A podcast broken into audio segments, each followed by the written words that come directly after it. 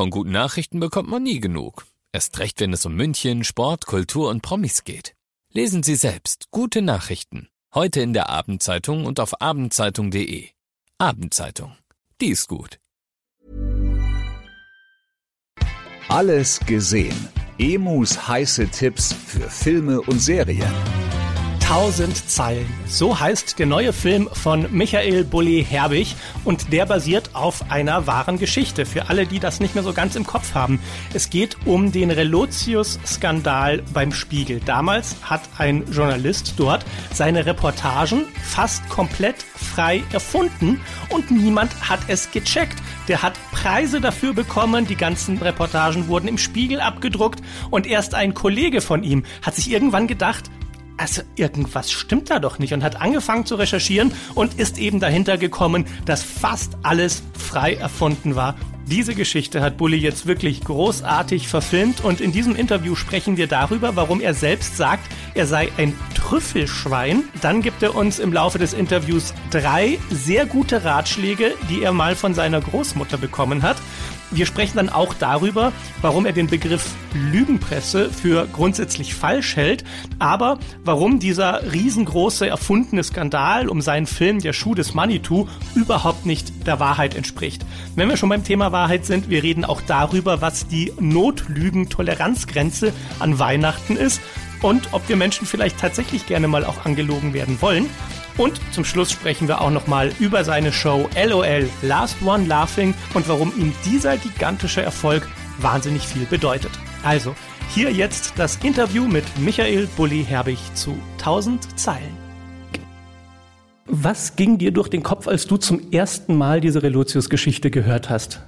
Also im Grunde, man hat gehört, dass es diesen Vorfall da beim Spiel gab und also denkst du dann auch im ersten Moment, das wäre ein toller Filmstoff. Ne? Also wenn jetzt, nehmen wir mal ein großes Boulevardblatt, äh, wenn da jetzt äh, sich herausgestellt hätte, dass jemand Geschichten erfunden hat, äh, da hätten alle gesagt, ja, weiß ich doch.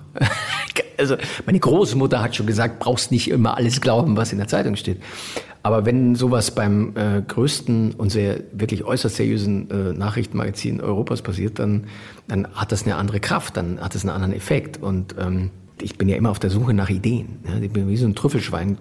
Versuchst du immer irgendwo was rauszuhören oder rauszulesen, äh, woraus du irgendwie einen spannenden oder unterhaltsamen Kinofilm machen kannst.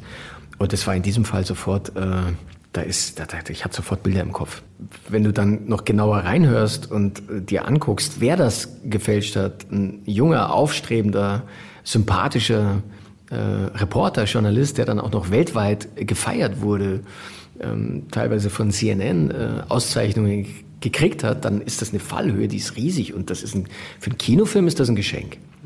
Was geht dir durch den Kopf, wenn du das Wort Lügenpresse hörst? Welche Gedanken und Gefühle steigen da auf? Weil das ist ja wirklich sehr beladen und ich glaube für sehr viele Menschen aus allen Seiten.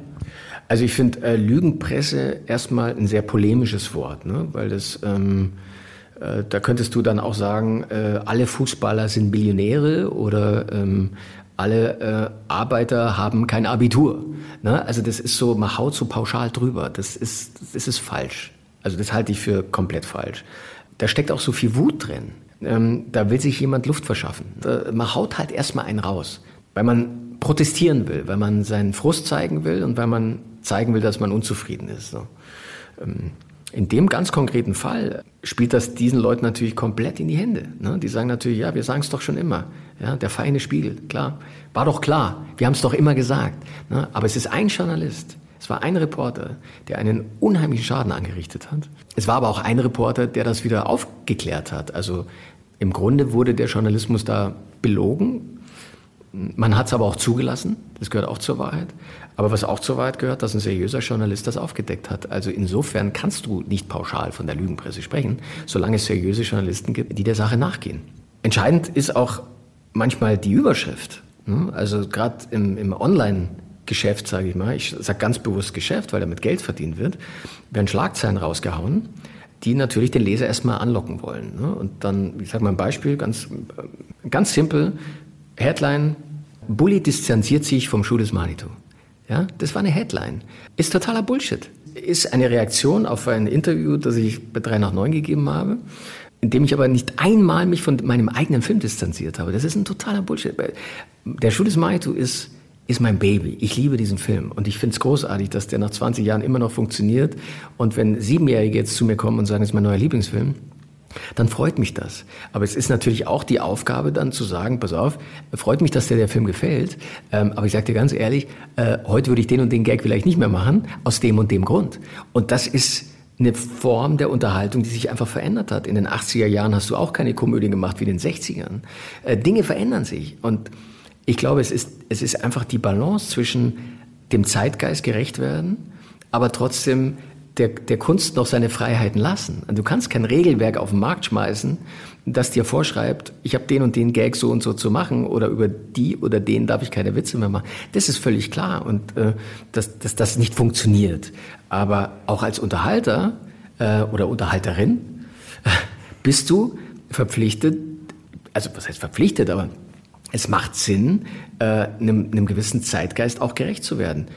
Dass wir keinen zweiten Teil vom Schuh des Manitou gemacht haben, lag an ganz anderen Dingen. Also wir haben seit 15 Jahren gibt es dann Treatment in der Schublade. Wenn wir es hätten machen wollen, hätten wir es gemacht.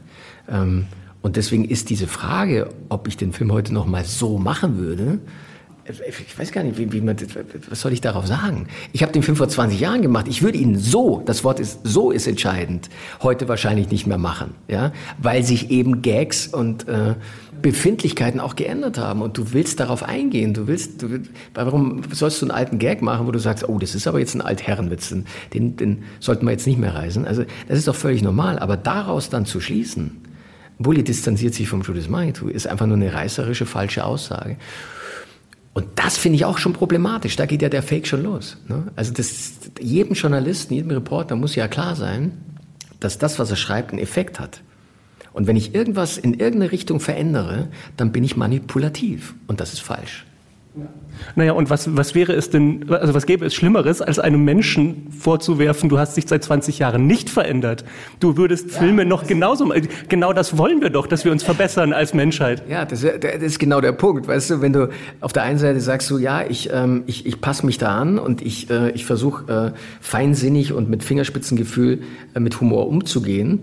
Äh, wenn du es aber nicht machst, ähm, dann wird dir vorgehalten, du entwickelst dich nie weiter. Das ist genau richtig, richtig was du sagst. Also insofern ähm, ist es eigentlich wie immer, Humor äh, hat immer polarisiert und muss auch polarisieren. Ähm, den einen Witz, den alle gleich gut finden, den, den gibt's nicht. Und wenn du einen Film machen willst, der allen gefallen soll, dann wirst du gnadenlos scheitern, weil dann ist das ein weichgespülter Quatsch. Und es ist ja auch so, dass sich Gesellschaft durch Diskurs fortbewegen kann. So, ne? Wir reden miteinander. So. Aber das große Problem ist doch, wenn Medien äh, ins Empörungsbusiness einsteigen und einfach nur Schlagzeilen machen nach XY hat das gesagt und das Internet flippt aus und dann gibt es genau die drei schlimmsten Kommentare, die dann gepusht werden. Wo soll das denn hinführen? Ja klar, also das, das, ähm, es war, also sagen wir so, es war vor Social Media schon nicht ganz einfach, aber mit diesen ganzen äh, Social Media Kanälen, äh, wo jeder irgendwas raushauen kann, ist es noch komplexer und komplizierter geworden. Und es ist total richtig, was du sagst. Ähm, es empören sich 50 Leute, 100, lass es 200 sein, im Verhältnis zu 80 Millionen. Ne? Und das wird dann als Shitstorm bezeichnet. Damit wird dann auch ein Geschäft gemacht. Ne? Ich finde es schwierig, wenn ganz allgemein mit Nachrichten Geld verdient wird, weil das ist dann sozusagen die Konsequenz und die, das Ergebnis daraus. Und wenn dann aber sowas wie beim RBB passiert, ist es auch nicht förderlich. Ne? Da hauen natürlich auch wieder alle drauf. Ne? Und es ist ja ganz allgemein so, dass ich finde, dass Menschen in Führungspositionen, egal welche Branche, ähm, eine Verantwortung haben. Und wenn sie da kein Feingefühl haben oder kein Gespür dafür haben, meine Großmutter hat auch immer gesagt, der der Fisch fängt am Kopf an zu stinken. Und genau so ist es. Ne? Wenn, du, wenn du als Chef eines Unternehmens, egal wie groß du bist, keine Demut kennst oder keine Bescheidenheit, dann fährst du irgendwann den ganzen Kahn gegen die Wand. Das wird so sein. Wie stehst du zu Notlügen oder zu Höflichkeitslügen? Wie sehe ich heute aus? Ach, ganz zauberhaft, Schatz. Ne? Wie, wie oft flunkerst du und hast du da, denkst, findest du das okay? Ja, ich glaube, da gibt es so eine Toleranzgrenze, ne? gerade so an Weihnachten. wo man, wo man den Leuten schon mal ein bisschen was vorgaukeln kann. Ne? Ich habe das ja auch zu meinem Sohn immer gesagt. Es gibt, es gibt äh, schöne, gute Geheimnisse und es gibt äh, nicht so gute Geheimnisse. Ne? Und dann muss man halt eine Sensibilisierung finden, wie man, wie man damit umgeht. Ne? Manchmal helfen so kleine Schummeleien auch, den Frieden in der Firma oder auch den Frieden in, in der Familie aufrechtzuerhalten, weil man sich vielleicht die eine oder andere Diskussion spart. Aber es gibt einen ganz großen Unterschied zwischen Anlügen und einer kleinen Schummelei, um jemanden nicht zu verletzen, finde ich schon. Glaubst du eigentlich, wir Menschen, weil du hast vorhin gesagt, du würdest von den Nachrichten gerne die Wahrheit erfahren. Glaubst du das wirklich, dass wir die Wahrheit hören wollen oder wollen wir einfach nur die Lügen, die gerade am besten zu unserem Weltbild passen? Und die Verschwörungstheorie, die gerade am schönsten klingt, wird dann einfach übernommen? Ich kenne niemanden, der gerne belogen wird. Also das, man will die Wahrheit hören, man will die Wahrheit wissen und ähm, mit Wahrheit kann man auch am besten umgehen. Also ich glaube, dass einfach mit, mit schlechten Nachrichten am meisten Geld verdient wird. Und ich habe manchmal den Eindruck, dass man sich so sehr gute Nachrichten wünscht. Ne? Man würde gerne mehr gute Nachrichten lesen. Aber wenn damit äh, kein Geschäft gemacht wird, gibt es halt äh, mehr schlechte Nachrichten. Wir haben sehr viel über Wahrheit gesprochen und wie wichtig die Wahrheit ist, aber du arbeitest ja Beruf, vom Beruf her als Geschichtenerzähler. Die sind nicht immer wahr, aber die sind wahrhaftig oder sie haben Wahrheiten über das Leben. Wie siehst du, warum, warum liebst du diesen Job so sehr, den du machst? Naja, Geschichtenerzähler ist ja, das ist ja der große Unterschied zum Journalismus. Ich darf das ja, ne? ich darf mir Geschichten ausdenken. Das sollten Journalisten und Reporter eben nicht tun. Das ist der ganz große Unterschied. Deswegen wäre ich wahrscheinlich auch ein schlechter Journalist. ne? ähm, ich habe das Geschichtenerzählen immer geliebt. Also ich war, war mit zehn Jahren äh, habe ich mich schon in der Schule wahnsinnig schlecht konzentrieren können, weil ich mich wahnsinnig schnell habe ab, ablenken lassen. Und habe damals auch schon gemerkt, dass ich, äh, wenn ich den Leuten Geschichten erzähle, dass dass die sich amüsieren. Und das hat mir gefallen. Ich habe immer gern unterhalten. Und das macht nicht nur was mit mir, wenn ich sehe, wenn Leute im Kino sitzen und auf das reagieren, was sie da sehen, sondern das macht vielleicht auch mal was mit den Leuten. Also wenn sie rausgehen und, äh, also ich bin nicht falsch verstehen, ich bin jetzt nicht der, der mit, hier mit, äh, mit dem Zeigefinger den Moralapostel spielt, aber wenn da ein bisschen was hängen bleibt, dann freut mich das. Na, und es ist doch so, wenn wir jetzt wieder auf Manitou zurückkommen, so viel Wunderschönes ist hängen geblieben bei den Leuten durch diesen Film und durch die Liebe, die diese Figuren alle füreinander hatten. Ich, ich, finde, das ist ein einziger großer Film über Liebe und Zusammensein und sich mögen. Und wenn man das den Leuten mitgeben kann, dann kann es ja nichts Besseres. Also wie, wie hast du deinen Kompass dafür entwickelt, was du sagen willst? Also im Grunde ist es mir immer am allerwichtigsten gewesen, die Leute wirklich zu unterhalten. Also zwei Stunden lang Ablenkung, sie glücklich machen. Und ob das jetzt mit einem Kinofilm ist, klar, Kinofilm ist für mich immer noch die Königsdisziplin. Und, und es gibt für mich nichts Schöneres, als im Kino zu sitzen und diese große Leinwand zu bedienen und einen guten Sound zu haben. Aber selbst sowas wie, nehmen wir mal Last One Laughing jetzt, ne? das kam äh, zu einer Zeit, mitten in der Pandemie, goldrichtig. Die Leute haben uns E-Mails geschrieben, Briefe geschrieben, wie dankbar sie waren, dass sie endlich mal wieder zwei Stunden den ganzen Wahnsinn da draußen vergessen konnten, lachen durften, mit der ganzen Family vor dem Fernseher hocken. Das macht mich total glücklich und deswegen mache ich das. Ich unterhalte die Leute gern. Und da trittst du manchmal jemandem auf die Füße. Das lässt sich gar nicht vermeiden.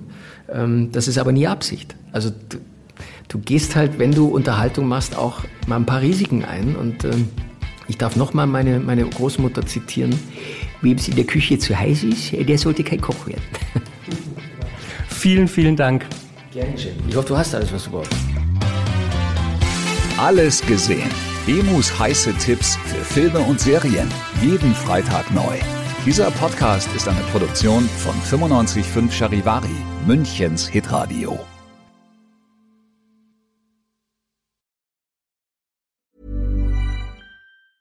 Planning for your next trip? Elevate your travel style with Quince. Quince has all the jet setting essentials you'll want for your next getaway, like European linen, premium luggage options, buttery soft Italian leather bags, and so much more. And is all priced at 50 to 80% less than similar brands. Plus, Quince only works with factories that use safe and ethical manufacturing practices. Pack your bags with high-quality essentials you'll be wearing for vacations to come with Quince. Go to quince.com/pack for free shipping and 365-day returns.